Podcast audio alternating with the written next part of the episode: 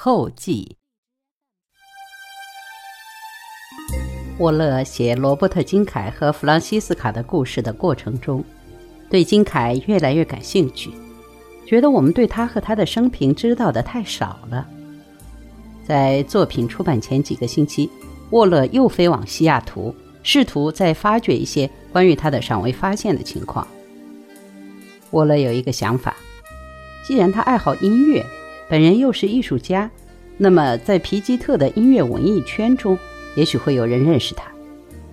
西雅图时报的编辑帮了沃勒的忙，虽然他不知道金凯奇人，但是他向沃勒提供了该报纸1975年到1982年的有关部分，这是沃勒最感兴趣的时期。在翻阅1980年的报纸时，沃勒见到一张黑人爵士乐演奏者的照片儿，是一个名叫约翰·叶因·卡明斯的高音萨克斯管吹奏手。照片旁署名罗伯特·金凯。当地音乐家协会给了沃勒·卡明斯的地址，并且告诉沃勒，他已经有好几年没有参加演出了。地址是塔科马一个工业区附近的一条岔道。沃勒登门几次才碰到他在家。开头他对沃勒的提问有点防范，不过沃勒说服了他。使他相信沃勒对罗伯特·金凯的兴趣是严肃的、善意的。之后，他就亲切地敞开来谈。他同沃勒谈话时七十岁，沃勒总是打开录音机，让他告诉沃勒有关罗伯特·金凯的情况。以下是略加整理的他的谈话记录：我那会儿住在西雅图，在肖蒂乐队干活。我需要一张好的黑白相片做广告。那个吹铜管的告诉我，有个家伙住在那儿一个岛上，照的不赖。他没有电话，我就给他寄了一张明信片。他来了，可真是个怪里怪气的外乡老汉，穿件牛仔裤、靴子、橘黄背带，拿出他那老掉牙的破相机，看上去简直就不像还能开得动。我心想，呵呵，他让我拿着号靠一块浅色墙待着。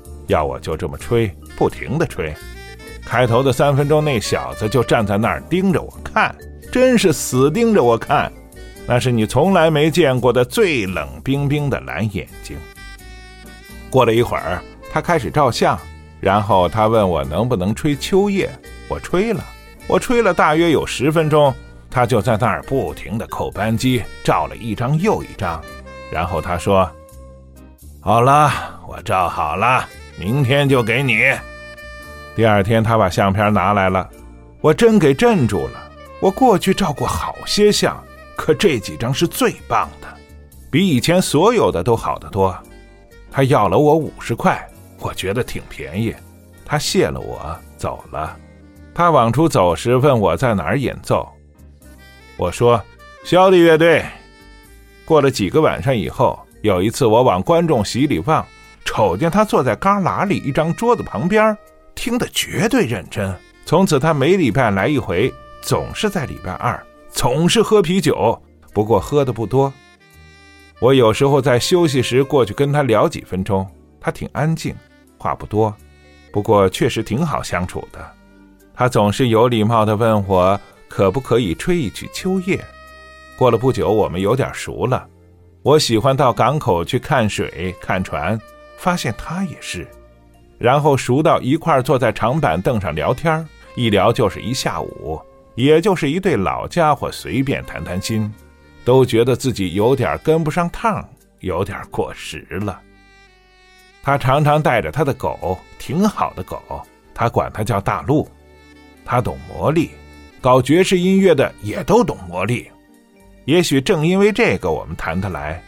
你吹一个调子已经吹了几千次了，忽然有一套新的思想直接从你的号里吹出来，从来没有经过你头脑里的意识。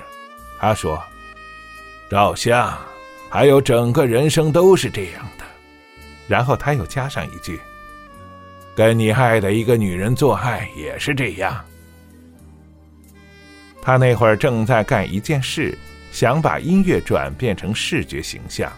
他跟我说：“约翰，你知道你吹《老于世故的女士》这支曲子的第四节时，差不多总是即兴的重复那调子吗？好了，我想我那天早晨把这拍成照片了。那天光线照在水上，恰到好处。一只蓝色的苍鹭正好同时翻过我的取景器。我当时听到你吹那重复的调子，同时也真正看见了那曲调，于是按下了快门。他把所有的时间都花在把音乐变成形象的工作上，简直着了迷。不知道他靠什么过日子。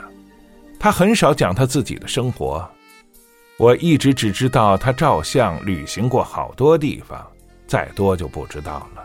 可是有一天，我问起他脖子挂的链子底下的那个小东西，凑近着可以看见那上头刻着弗朗西斯卡，我就问。这有什么特别意思吗？他好一阵子没说话，光盯着水，然后说：“你有多少时间？”得，那天是礼拜一，是我的休息日，所以我说我有的是时间。他讲开了，像是打开了水龙头，整整讲了一下午一晚上。我觉得他把这事藏在心里已经很久很久了，从来没提过那女的姓什么，也没说过这事发生在哪儿。可是说真格的，罗伯特金凯讲他的时候，真是个诗人，他一定是个人物，一位了不起的女士。他开头先引了他为他写的一篇文章，我记得题目好像是叫个什么“零度空间”。我记得我当时觉得这像奥奈特·科尔曼的自由体即兴曲。好家伙，他一边说一边哭，他大滴大滴眼泪往下落。老人才这么哭法，也就是萨克斯管才这么吹法。这以后我才明白为什么老是要求我吹秋叶。于是说真格的，我开始喜欢上这小子了。能对一个女人这么钟情的人。自己也是值得让人爱的，我老是想着这事儿，想着他跟那个女人共同有的那东西力量有多强大，想着他叫做老方式的东西。于是我对自己说：“我一定要把那力量，把那段爱情演奏出来，让那老方式从我的号里吹出来。这里头有一种他妈的特别抒情的东西。”于是我就写了这个曲子，花了我三个月时间。我要保持它简单优雅，复杂的玩意儿好弄，简单才难。我每天都在那上头花功夫，直到开始对头了。然后我又下点功夫，把钢琴和低音提琴的过门谱子写出来。最后有一天晚上，我演奏了这个曲子。那是星期二的晚上，他跟往常一样。在听众席里头，反正那是一个不太热闹的晚上，可能一共有二十来个人，没人太注意我们乐队。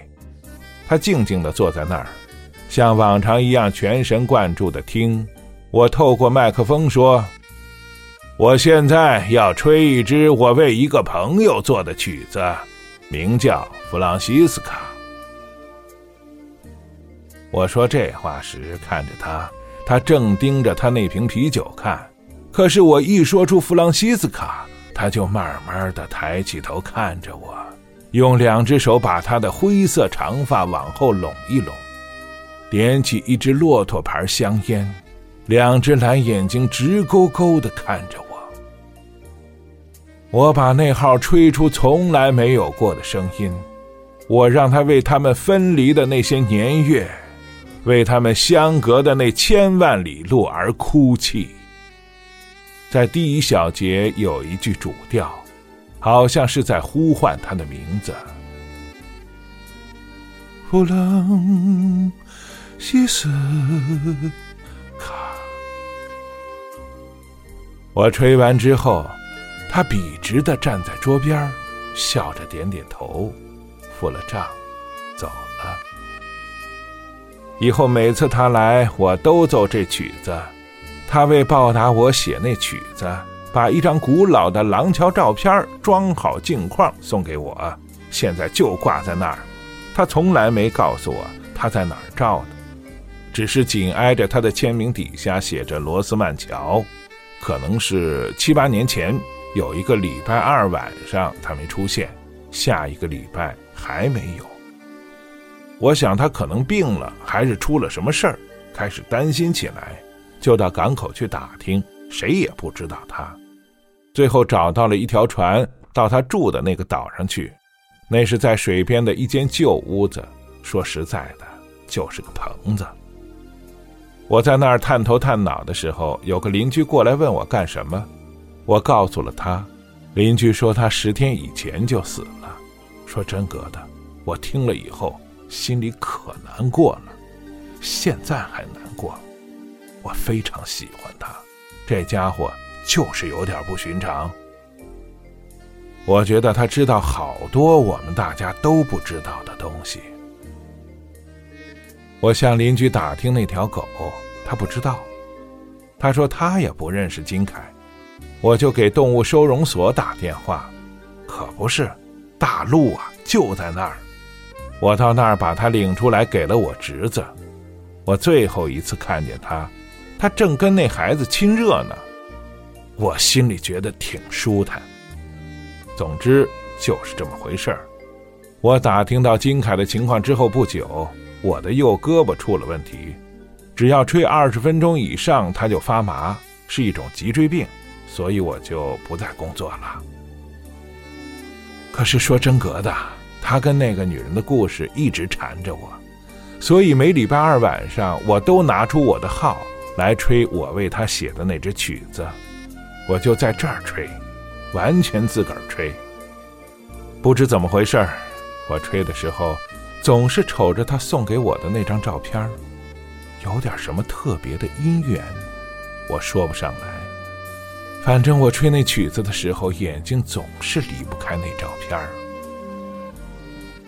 我就站在那儿，在天刚擦黑的时候，我把这老号啊吹得呜呜哭。